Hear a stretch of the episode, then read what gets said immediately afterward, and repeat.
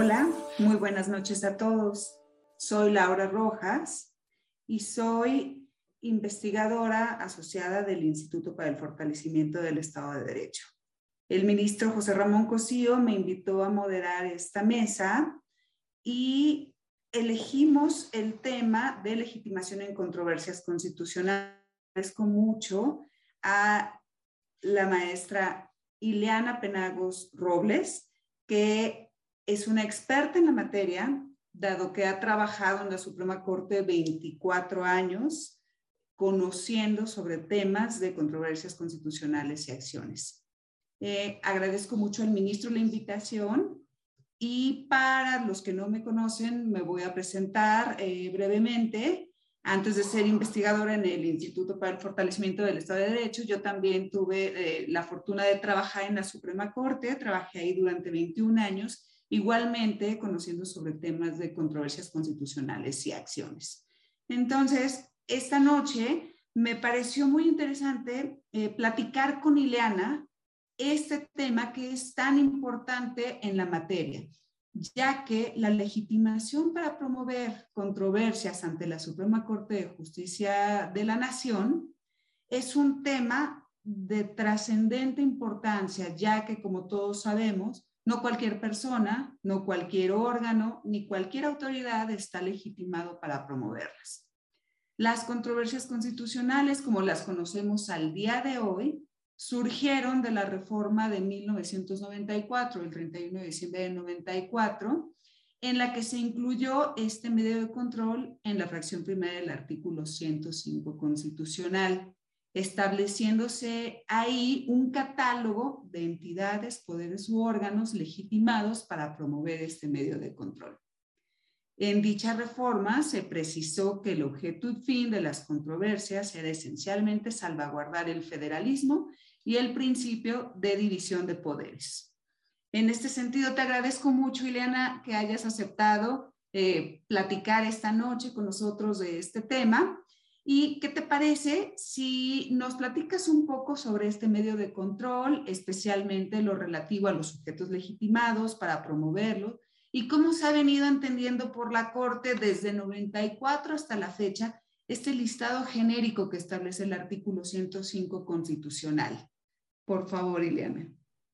Muchas gracias. Gracias, Laura, por invitarme. Gracias al ministro Cosío. Me da mucho gusto estar con ustedes y a tu audiencia también, poderme dirigir hacia ellos.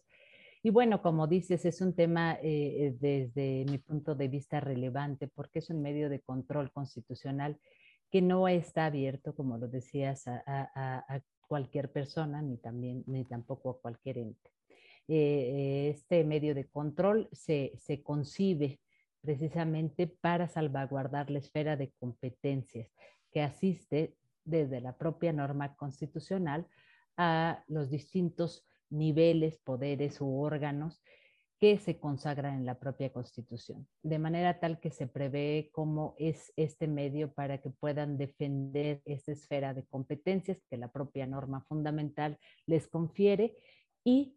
pues ha tenido una evolución o una, eh, eh, digamos, apertura respecto de estos órganos. Sin embargo, pues sí, efectivamente hay un catálogo taxativo en el artículo 105, fracción primera de la Constitución Federal, y es importante pues no desnaturalizarla. Entonces, eh, vemos que existen eh, varias etapas. En un principio se concibió nada más para que pudieran eh, hacerse valer conflictos de esferas de competencias entre una entidad federativa y otra. En una segunda etapa se incluyen ya a poderes del mismo Estado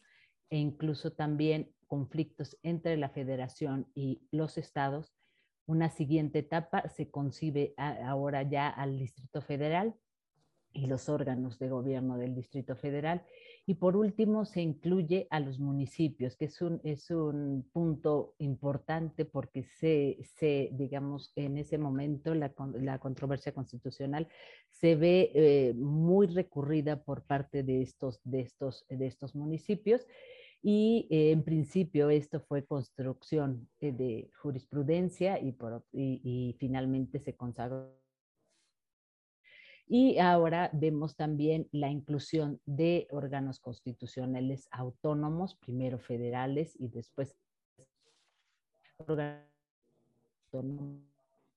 estatal.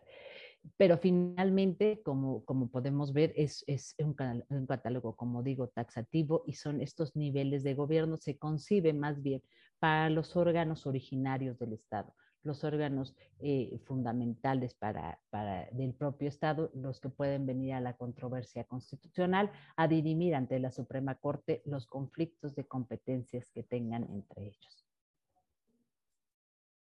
Muy bien. Decías algo muy interesante, Ileana, en el sentido de que la controversia no debe desnaturalizarse y aludías a que es un medio de control en el que vienen estas entidades, poderes u órganos que están previstos en el artículo 105 y que se han ido agregando en diversas reformas, principalmente para defender su ámbito de competencias que les está asignado constitucionalmente.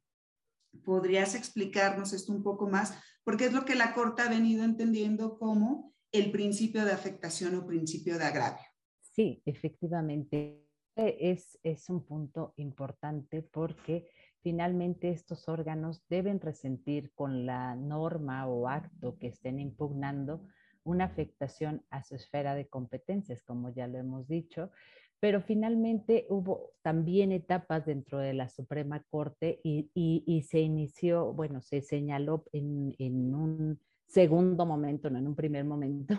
que podían eh, hacer valer eh, violaciones a la Constitución Federal, no solo a su esfera de competencias, sino también a cualquier eh, afectación que pudieran tener. Sin embargo, siempre hubo este respaldo, que eh, finalmente se, con, estos, con estas violaciones a la Constitución se afectara esa esfera de competencias en, su, en, en la forma en la que deben desarrollarlo o deben de prestar diversos servicios que se establecen en la propia Constitución. De manera tal que, como digo, este es, un, este es un medio de control entre los órganos, entre los órganos originarios del Estado y pues ha, habido distintas tesis de jurisprudencia por el Tribunal Pleno en el que han establecido que esto debe de, advertirse desde la propia Constitución, desde el artículo 49, 40, 41 de la Constitución, 49, 116 y 115, 122, para ver estos ámbitos de competencias que tienen cada uno de estos, de estos este, ámbitos de cuáles son las, las esferas que pueden valer. Finalmente, hay una siguiente etapa en la que, en la que el ministro en señalar que no, no debe de desnaturalizarse este, este medio de control constitucional y esta cuestión de que pueden hacer valer diversas eh, violaciones, incluso al, a, los, a, la, a la cuestión de la legalidad, no podíamos verlas nuevamente desvinculada del ámbito competencial. Es decir, esto debe ser el que guíe para tanto la, legitimación como la, procedencia del propio medio de control constitucional, porque si no, finalmente estamos eh, convirtiéndolo en un medio diverso. Eh, existen diversos medios de control constitucional que es efectivamente aquel, aquel medio de control que es directamente para violación a derechos humanos y sobre gobernados. También existe la como este medio de control en los eh, legitimados pueden hacer valer eh, eh, que, la violación respecto de una norma general a la propia Constitución Federal en cualquier cosa en materia electoral. Y aquí sí existe. Sin embargo, este medio de control exclusivamente eh, concebido como, es, como un, un, medio para defender la esfera de competencias. Y si, y, si digamos, tenemos inauditos a ciertos órganos, pero al, tratar de hacer esto, desnaturalizamos el propio medio de control constitucional, creo que entonces vamos perdiendo esa, esa línea y ese, y, ese, y ese objetivo, esa finalidad del, del, propio medio de control constitucional. Entonces me parece muy importante que siempre que, que vea que sea eh, puesto en, en, juicio, digamos, eh, si, si, procede o no la, la controversia respecto de, de, cierto ente o no, pero finalmente si se ha ponderado la propia finalidad, la propia naturaleza del medio de control constitucional y en otras, pues efectivamente, digamos que no se ha eh, eh, ponderado e, esta cuestión y ha habido mucha disquisición. Pero pues finalmente son etapas, se va construyendo este medio, se ha ido construyendo a lo largo de, estos eh, años desde 1994 y finalmente pues ahorita estamos en la, en la cuestión de los órganos constitucionales autónomos. Eh, en un principio también ahí hubo una disquisición respecto de si los órganos constitucionales autónomos locales estaban o no legitimados, toda vez que únicamente existía la, eh, una fracción que establecía que órganos eh, federales se entendía por el trabajo legislativo pero finalmente ya se incluyó expresamente que también los órganos constitucionales locales. Sin embargo, también ahí hay un, hay un, hay un corchete en, el, en, en la legitimación de los órganos constitucionales locales, toda vez que los, lo, eh, igual que los federales, los eh, limita que pueden hacer valer eh, actos, bueno, pueden impugnar actos y normas de otro órgano constitucional autónomo y los poderes ejecutivo y legislativo eh, locales o federales, según sea el caso. Entonces, ha sido una evolución y, hemos ido avanzando y puntualizando las estipulaciones constitucionales.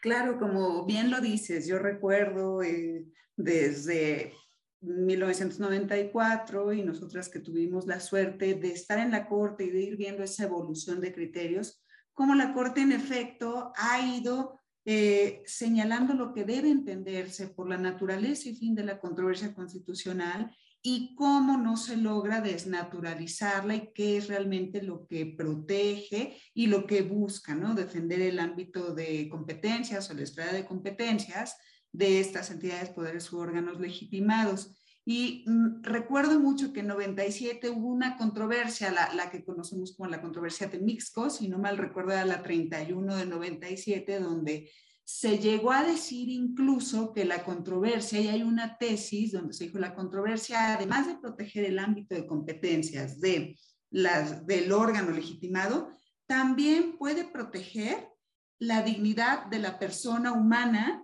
que vive en ese ámbito de competencia que venga aquí. Entonces, en ese momento, que venga aquí a reclamar, en ese momento yo, yo recuerdo que, que esa corte tuvo un entendimiento amplio de, del alcance de protección de lo que es la controversia constitucional, pero a partir de ahí eh, se dieron varios criterios en donde se,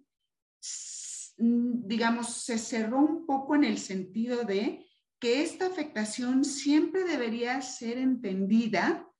como una afectación o un agravio al ámbito de competencias, como tú muy bien ahorita lo acabas de explicar, que tengan estas entidades, poderes u órganos constitucionalmente asignados, ¿no? Entonces, esa es como la parte donde la Corte dijo, si no hay esta afectación, la controversia se puede desnaturalizar, porque igual también se presentaron más adelante diversos casos, no sé si recuerdas, unos casos de los municipios de Michoacán y de Oaxaca, donde se venía eh, combatiendo por los municipios eh, el, reconocimiento del derecho a la vida en las constituciones locales desde el momento de la fecundación. Y en esos casos, el Pleno de la Corte dijo a los municipios, eh, bueno, sobreseemos las controversias, porque aquí los municipios no están resintiendo ningún tipo de afectación a su ámbito de competencias porque si bien pueden intervenir en el sistema de salud a través de convenios no tienen una facultad asignada de manera directa para ejercerla. Entonces las controversias son improcedentes. No pueden venir a defender derechos humanos si no se afecta a su ámbito de competencias. Y así avanzó el criterio y al día de hoy es el criterio que sostiene la Suprema Corte, eh, que se requiere un principio de afectación o agravio para que la controversia sea procedente. Ahora bien, como también lo mencionabas, la reforma de marzo del año pasado incorporó dos cuestiones importantes, ¿no? Que es que se pueden estudiar derechos, la violación a derechos humanos a través de la vía de controversias constitucionales y se incorporaron a los órganos constitucionales autónomos locales que tenían cerrada la puerta para venir a defender su ámbito de competencias, que también estaban en muchos de los casos eh, señalados desde diversos artículos constitucionales. Entonces, eh, entendemos que pues, la Corte tendrá que pronunciarse sobre, estas, eh, sobre este nuevo entendimiento de la impugnación de derechos humanos a través de este medio de control, pero siguiendo toda la línea jurisprudencial que ha venido construyendo durante más de 25 años, evidentemente siempre ha estado anclado a un principio de afectación, porque de lo contrario, como bien lo, comentas, podría desnaturalizarse el medio de control, siendo que existen otros medios de, de control constitucional para la defensa específica de los derechos humanos. Ahora bien, eh, continuando con este tema de la legitimación, eh, me gustaría que nos comentaras, nos platiques un poco cómo es el trámite de una controversia constitucional, viéndolo desde este tema de la, legitimación. Me, me, parece que existen tres momentos distintos en los que se puede analizar por parte de la Corte este tema si un ente que, que venga a promover una controversia constitucional está legitimada o no. Y creo que puede ser cuando le llega la controversia y se le turna a un ministro instructor, él debe hacer un primer pronunciamiento y ahí tiene la facultad de estudiar, conforme al artículo 25, si se actualiza o no una causa notoria de eh, improcedencia en cuanto a la legitimación. Hay un segundo momento que ya es en el estudio del análisis de la sentencia de fondo. Y un tercer momento que puede llamarse incidental, que es cuando se presentan recursos de reclamación en contra de ciertos momentos del trámite y que muchos de los casos se presentan cuando se dan recursos en contra de las admisiones o los desechamientos con motivo de las legitimaciones, como son entendidas por los ministros instructores. ¿Nos podrías platicar sobre esto, por favor? Claro que sí, Laura. Eh, pues lo has dicho perfectamente bien. cuando se recibe la controversia constitucional, el ministro instructor debe analizar si efectivamente se, colman los, los eh, parámetros para la procedencia de la controversia constitucional y si efectivamente se actualiza una causa de improcedencia, pero para esto tiene que tener dos características importantes, que sea notoria y manifiesta o indudable.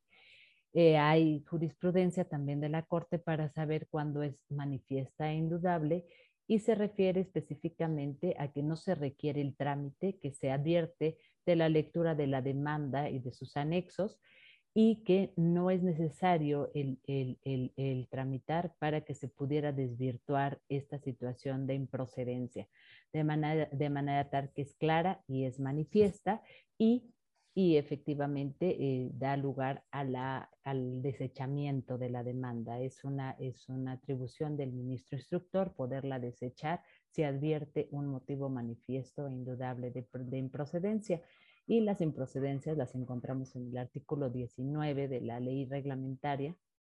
de la materia, donde nos dice efectivamente que cuando no, se, no, no esté en tiempo, no, no exista eh, eh, un, eh, un, agravio, etcétera. Existen este, diversas causas de improcedencia y todas estas pueden ser analizadas por el ministro instructor y precisamente la de legitimación la derivamos incluso también de, de, otros, de otros artículos de la propia ley reglamentaria e incluso del 105 fracción primera. Es decir, si no es uno de los entes legitimados, el ministro instructor podrá desechar la controversia constitucional de plan. Eh, esta cuestión efectivamente, eh, como decía, tiene que ser simple y sencillamente manifiesta y que no, no puede ser desvirtuada, porque efectivamente es, es clara y, no existe una posibilidad de que pueda cambiar en el trámite. Esto no quiere decir que no, no pueda argumentarse, analizarse, estudiarse la demanda completa y sus anexos, como digo, porque muchas veces se ha confundido en el que ya hiciste un estudio, ya estás este, analizando, estás analizando el, escrito de demanda y entonces pues ya no es lo notorio y manifiesto como se debería, porque debe ser así muy, muy sencillo, digamos. Esto no tiene que ver con la sencillez ni con la argumentación que pueda hacer el ministro instructor para desechar, sino simple y sencillamente que no pueda no, no sea desvirtuada que es eh, tan clara que no, no, no, es desvirtuada y se advierte de, estos documentos que se tienen a la vista. Eh, en un segundo momento, si es que existe una, una, una impugnación, eh, un recurso de reclamación, que también se prevé en el artículo 51 de la ley reglamentaria y uno de los supuestos para su procedencia es precisamente cuando se admita o se deseche la demanda, y efectivamente si se, si se promueve este recurso de reclamación va a ser conocido eh, por el, eh, las salas de la Suprema Corte. En un principio la conocía el Pleno de la Suprema Corte, sin, sin embargo por acuerdo se delegó a las salas que es mucho más ágil su resolución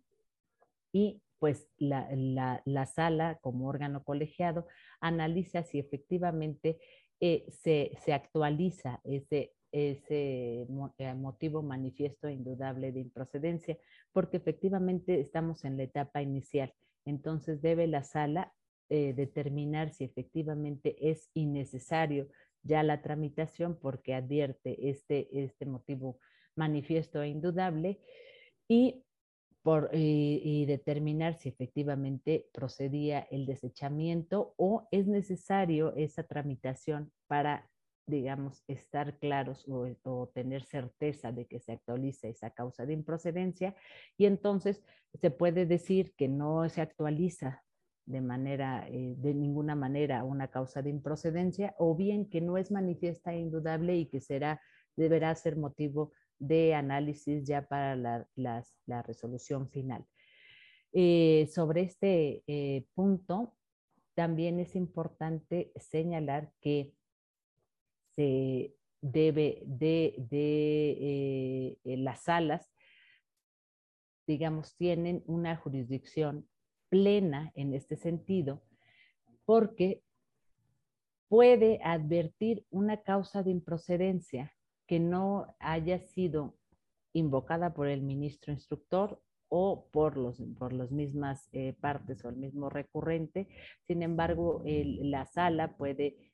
puede advertir alguna otra causa de improcedencia y por esta misma desechar la, controversia constitucional. Entonces, eh, es, eh, digamos, también un estudio eh, amplio de, la propia procedencia y salvo que exista alguna duda, pues podrá decir que no es manifiesto indudable. También existe jurisprudencia respecto a si es necesario el hacer una interpretación constitucional para determinar la procedencia de la controversia constitucional, pues entonces no, no será manifiesto indudable, sino que tendrá que hacerse esta interpretación pues hasta el fondo, hasta, hasta que se resuelva en definitiva la controversia y con todos los elementos pues poder hacer esta interpretación constitucional. Eh, digamos, este es el segundo momento en el, que, en el que la sala determina si efectivamente es procedente o no la controversia constitucional o si es procedente de manera que no es manifiesto, indudable, una causa de improcedencia. Y por último, como lo señalabas ya en la, en la, en la sentencia de fondo, ahora sí con todos los elementos, incluso con las, con las contestaciones de demanda y todos los, los documentos que se hayan solicitado durante la tramitación de la controversia constitucional, en el que ya sea el pleno de la, de la Suprema Corte o la sala, eh, si se trata de actos, eh, podrán determinar en definitiva si se actualiza o no esta causa de improcedencia, obviamente haciendo un estudio pormenorizado de, de, todas las, las, cuestiones que se puedan alegar tanto por las partes y también hacer interpretación constitucional o cualquier cosa que se requiera. Y estos son los tres momentos para eh, analizar la procedencia de la controversia constitucional y también, y efectivamente, también la legitimación de la parte actora o de las partes. Magnífico, Elena. Aquí, aquí hay una, un comentario de alguno de nuestros eh,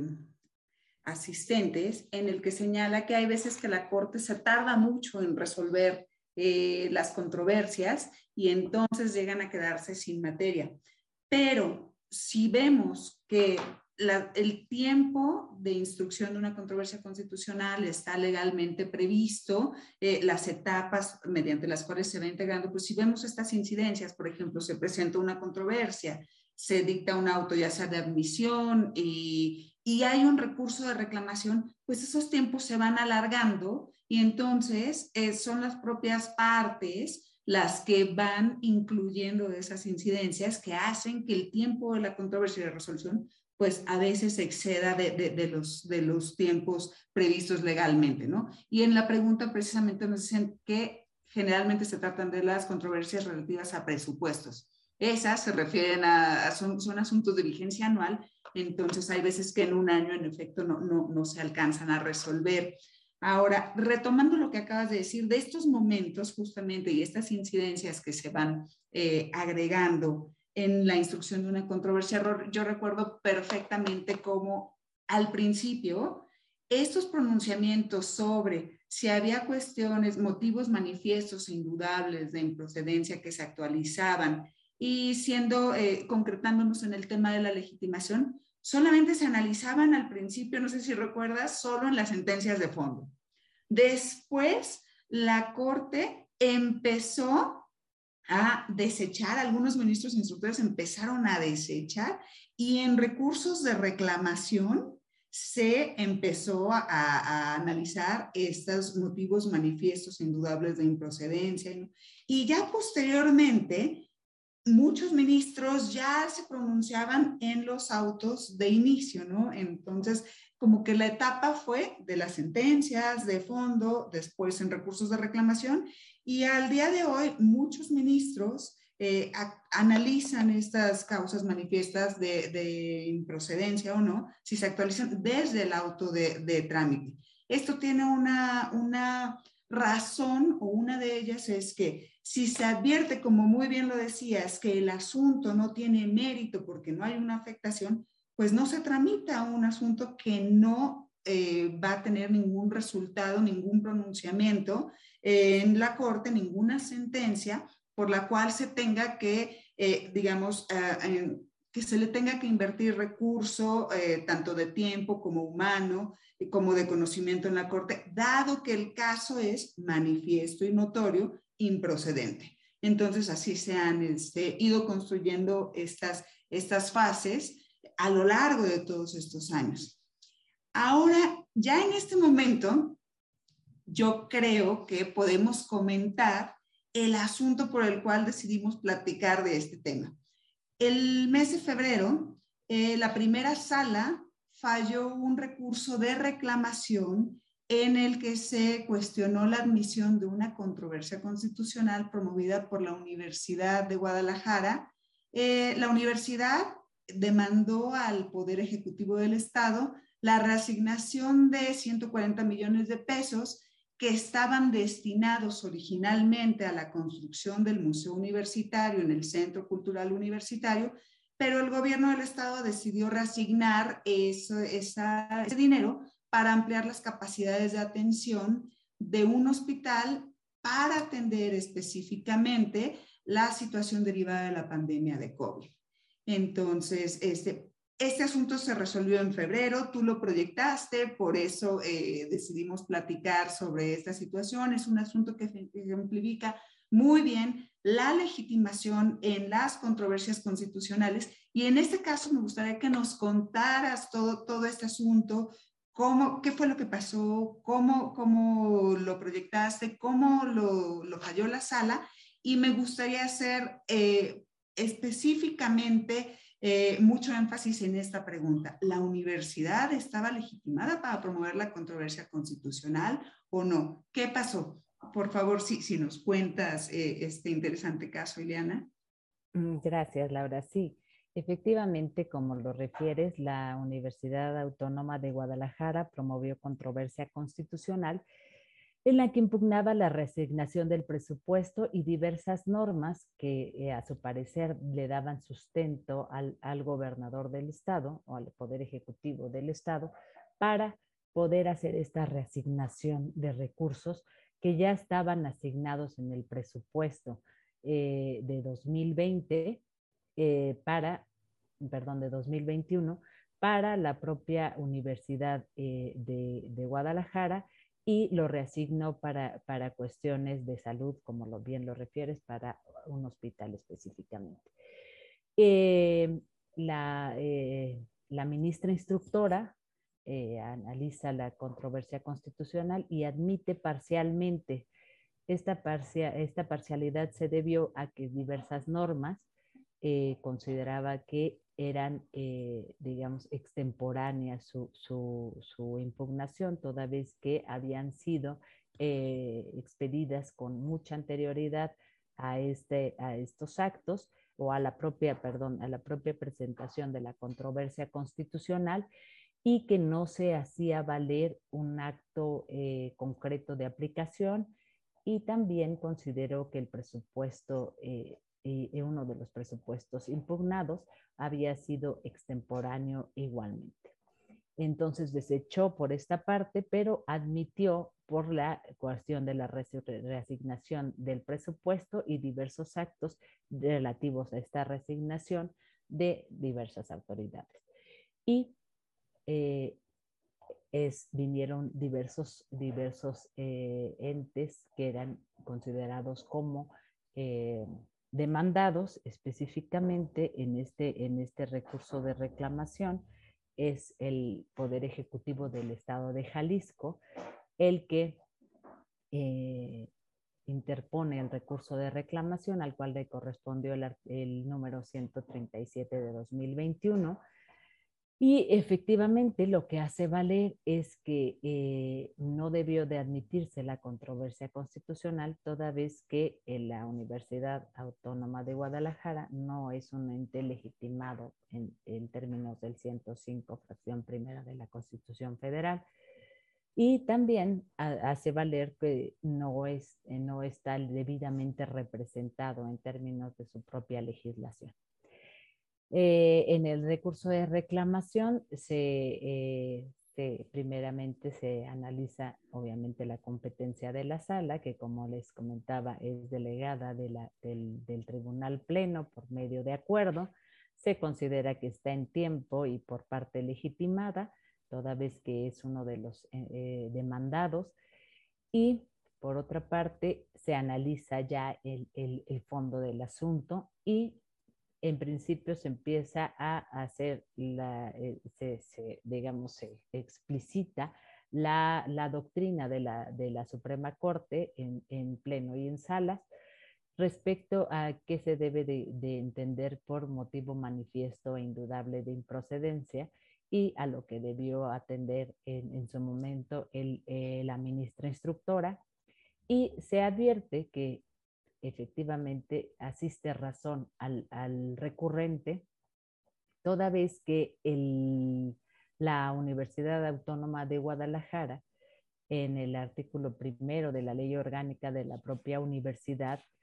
eh, se establece como un órgano descentralizado del gobierno del estado de Jalisco. Y en ese sentido, al ser un órgano descentralizado, pues no, efectivamente no tiene ningún, ningún supuesto en el artículo 105 de la Constitución, toda vez que no se trata de un poder del propio Estado, no se trata tampoco de un órgano constitucional autónomo, sino es un ente descentralizado del gobierno del Estado de Jalisco. Y en ese sentido, tomando en consideración que en la controversia constitucional solo pueden eh, hacer valer el, medio de control, los órganos primarios del Estado, que son los establecidos en la propia Constitución, no es posible tener, eh, darle, con reconocerle legitimación a esta universidad por ser un, un órgano descentralizado del gobierno del Estado de Jalisco se señala que eh, precisamente esto sería eh, desnaturalizar la propia controversia, abrir y, establecer supuestos que no están previstos en la, la propia constitución y es, es, precisamente no, no advertir la propia naturaleza respecto de los órganos primarios del Estado mexicano y por otra parte que incluso se puede generar un conflicto porque justamente el que, eh, el, que estaría legitimado sería, eh, digamos, el poder ejecutivo del Estado de Jalisco, sin embargo, es justamente el demandado en este caso, y entonces tendríamos como, eh, demanda, como actor y demandado al propio poder. Y entonces sería un poco este, más bien dicho, sería muy difícil considerar que efectivamente pudiera tener una legitimación por su propia eh, concepción dentro del, sistema jurídico del propio Estado de Jalisco. Y en ese sentido se considera que efectivamente es, se actualiza de manera manifiesta e indudable una causa de improcedencia eh, justamente derivada del propio artículo 105, fracción primera de la Constitución, y en, ese sentido procede desechar la controversia constitucional. También se analiza la legitimación, perdón, la representación de, la persona que acude a la controversia constitucional y de igual forma se advierte que como el, artículo 11 eh, de la ley reglamentaria de, de, la materia establece que el actor y demandado deberán de acudir por eh, representados por aquellos funcionarios que en términos de sus leyes estén, este, tengan esa representación y en este caso el que tiene en términos de las leyes la representación de la universidad es el rector y quien había acudido era un apoderado diferente, entonces también se actualiza esa causa de improcedencia y por esos dos motivos se considera que debe desecharse la controversia constitucional. Claro, resulta muy interesante lo que dices en el sentido de cómo la universidad, en su calidad de órgano descentralizado, que no es poder, no es un órgano constitucional autónomo, no es un órgano que goza de una,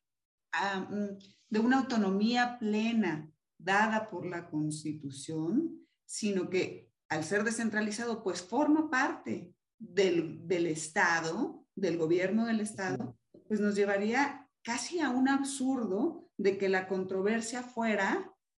contra el mismo órgano, ¿no? O sea, la controversia sería, el actor sería parte, un órgano parte del órgano demandado. Entonces, eso claramente, sin lugar a dudas, desnaturalizaría la, controversia constitucional. Ahora bien, también decías que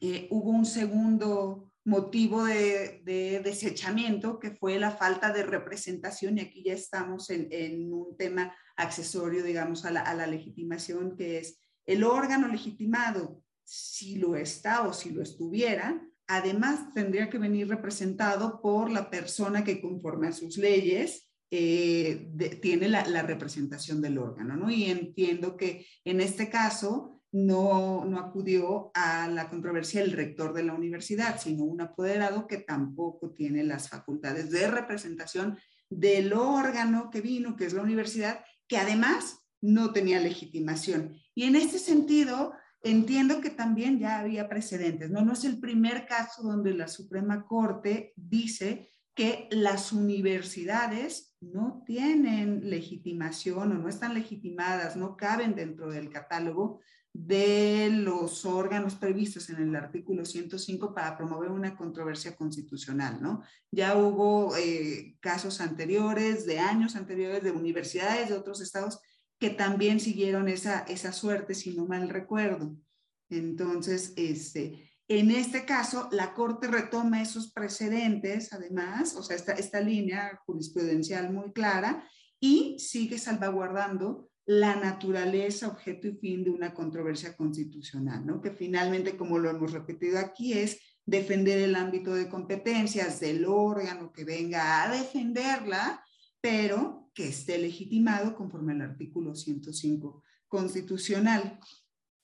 Eh, hay aquí algunas preguntas eh, o comentarios. Alguno de nuestros eh, participantes nos señala que en este sentido la Suprema Corte es el único órgano de control constitucional eh, encargado de revisar y salvaguardar esta esfera de competencias y como tal es el contrapeso del equilibrio del poder político. Y finalmente, con esta reiteración de criterios, pues efectivamente se, se eh, consolida este comentario, en el sentido de que la Corte es el guardián de este ámbito de competencias de los órganos que está asignado desde la Constitución y corresponde a la Corte, en efecto, salvaguardar el medio de control y no desnaturalizarlo para que pueda funcionar justo para lo que fue creado. ¿Qué pasaría? O sea, se podría llegar a pensar, Ileana, que eh, al haber dicho en este recurso de reclamación que la universidad no tenía eh, legitimación para promover la controversia constitucional, para impugnar esta reconducción del presupuesto que se le había asignado y que después se recondujo. ¿Puede pensarse que quedó sin defensa o, qué pasa? Eh, ahí tenemos, ¿tiene algún otro medio de control para poder defenderse? Eh, ¿Nos, nos cuentas un poco sobre eso? Sí, efectivamente. Eh, eh, advertimos precisamente que la universidad eligió mal el medio de control constitucional y bueno, la Corte no podría admitir que se desnaturalizara el medio, porque efectivamente existía claramente el amparo que justamente los, los, entes públicos pueden, pueden acudir al amparo para impugnar cuestiones justamente presupuestales cuando tienen que ver con su, con su cuestión presupuestaria pueden acudir al amparo y en ese, y en ese sentido eh, procedía perfectamente el amparo y esto hubiera podido haberse resuelto perfectamente en un amparo. Sin embargo, eh, escoge la controversia constitucional y me parece que, bueno, es muy desafortunado porque efectivamente pues no procede. Eh, por otra parte, existen otros, otros pronunciamientos en los que se ha dicho que efectivamente universidad, eh, de otras universidades que no procedían, no procede la controversia constitucional, más por la concepción que se, que se establece en la propia entidad federativa, eh, por, por, considerarlos como descentralizados del propio gobierno del Estado. Eh, eh, finalmente, creo que ahí habría una disquisición en el sentido de que no se podría considerar todas las universidades no estar legitimadas. Si hay alguna universidad que se concibe en la propia entidad federativa como un órgano constitucional autónomo de manera clara, pues efectivamente procederá la controversia constitucional. Ya lo platicábamos que hay un supuesto específico para órganos constitucionales autónomos locales eh, frente a los poderes legislativo y, ejecutivo locales. Pero efectivamente aquí, al ser parte del propio eh, poder ejecutivo local, pues efectivamente aquí llegábamos a esta incoherencia que ya resaltabas tú, de tener entonces como demandado al, eh, al, al, propio poder actor. Entonces sería el actor y demandado el ejecutivo del estado de Jalisco. Y efectivamente, pues ahí es donde efectivamente choca toda esta situación. Y en ese sentido, los descentralizados no tienen esa legitimación dentro de la controversia constitucional. Entonces, digamos que de manera general, el, el criterio es que los órganos descentralizados no tienen legitimación en la controversia constitucional. En efecto, y como muy bien lo dices, ¿no? Entonces dependerá de cómo esté concebida la, la universidad en este caso, dentro de su ámbito legal, si es un órgano constitucional autónomo, claro que puede tener cabida porque el propio artículo 105 así lo dispone porque tiene esa naturaleza. Pero en efecto, al tratarse de órganos descentralizados, pues no. Y entonces el criterio aquí se, se centra, como muy bien lo dices, en los órganos descentralizados no están legitimados para... Claro, recordemos que también está la, la jurisprudencia clara de la, de la Corte respecto de, de cómo se, cuál va a ser un órgano constitucional autónomo, cuáles son sus características. Y una de las características más importantes es que no esté, eh, digamos, asignado a ninguno de los poderes del Estado y eh, también que efectivamente tengan autonomía técnica, presupuestaria y que lleven a cabo una, una, una función eh, primordial para el, para el, propio Estado. Entonces, este, digamos, si, si, no tenemos esta primera característica, porque este, este órgano está así asignado directamente como parte del gobierno eh, del Estado, del, Ejecutivo del Estado, entonces eh, efectivamente ahí no podemos considerarlo que tuviera la característica de un órgano constitucional autónomo. De acuerdo.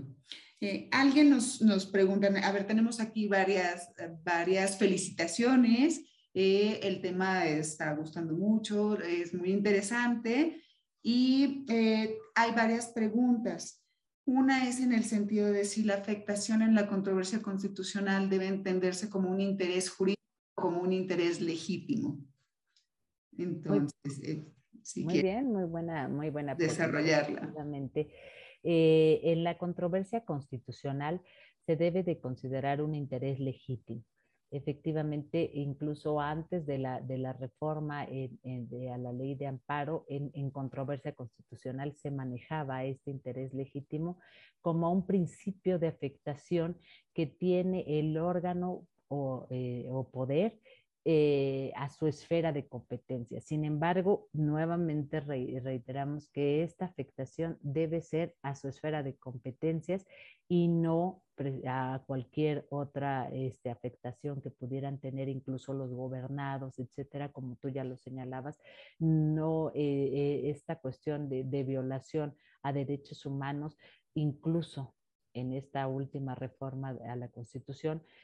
efectivamente se debe de entender justamente inserta en la esfera de competencias. Y por eso nuevamente y se reitera tantas veces que efectivamente este debe ser el ámbito de, tutela de, la controversia constitucional, si no estamos este, invadiendo otros, otros ámbitos de distintos eh, medios de control constitucional que están creados exprofesos para ello. Entonces eso lo, se debe de, cuidar mucho, la Suprema Corte lo ha, lo ha tratado de salvaguardar en distintos momentos y efectivamente es un interés legítimo el que, el que efectivamente se, se, se puede hacer valer en la controversia constitucional.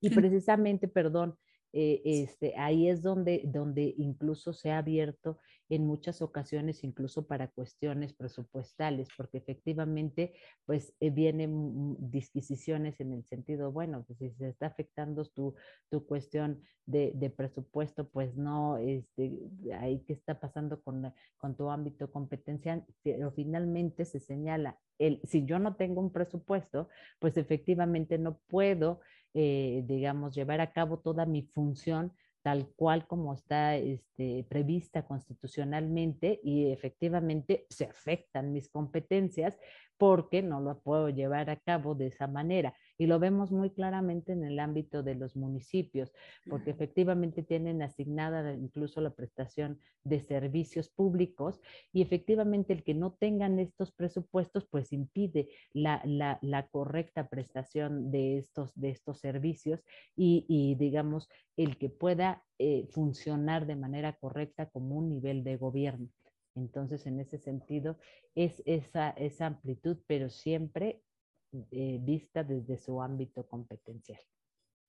Claro, y como muy bien lo señalas, ¿no, Eliana? En el sentido de que la Corte ha construido también una serie de, de criterios jurisprudenciales muy vastos en el sentido de que los municipios, cuando resienten una afectación patrimonial en sus presupuestos, claramente tienen una afectación entendida en, su ámbito de competencias, entendida como un interés legítimo, como aquí bien lo explicas. ¿Por qué? Porque el propio artículo 115 constitucional les da la garantía de, de como nivel de gobierno administrar su patrimonio y decidir en qué lo aplican y cómo lo aplican. Entonces, si se limita esa situación de presupuestaria, claramente están resintiendo una afectación a su ámbito de competencias porque no pueden llevar a cabo la prestación de los servicios para los que están este, legitimados para cumplirlos, ¿no? Frente a la población eh, que, que, forma parte de su ámbito de gobierno. Entonces, sí, sí es, sí, sí como vemos, siempre es el ámbito de competencias, es como el factor principal que, eh, que gira en torno a cómo es procedente una controversia o no. En, en este sentido, en, de principio de afectación y entendido como este interés legítimo que, has explicado aquí de manera magnífica. Eh, tenemos también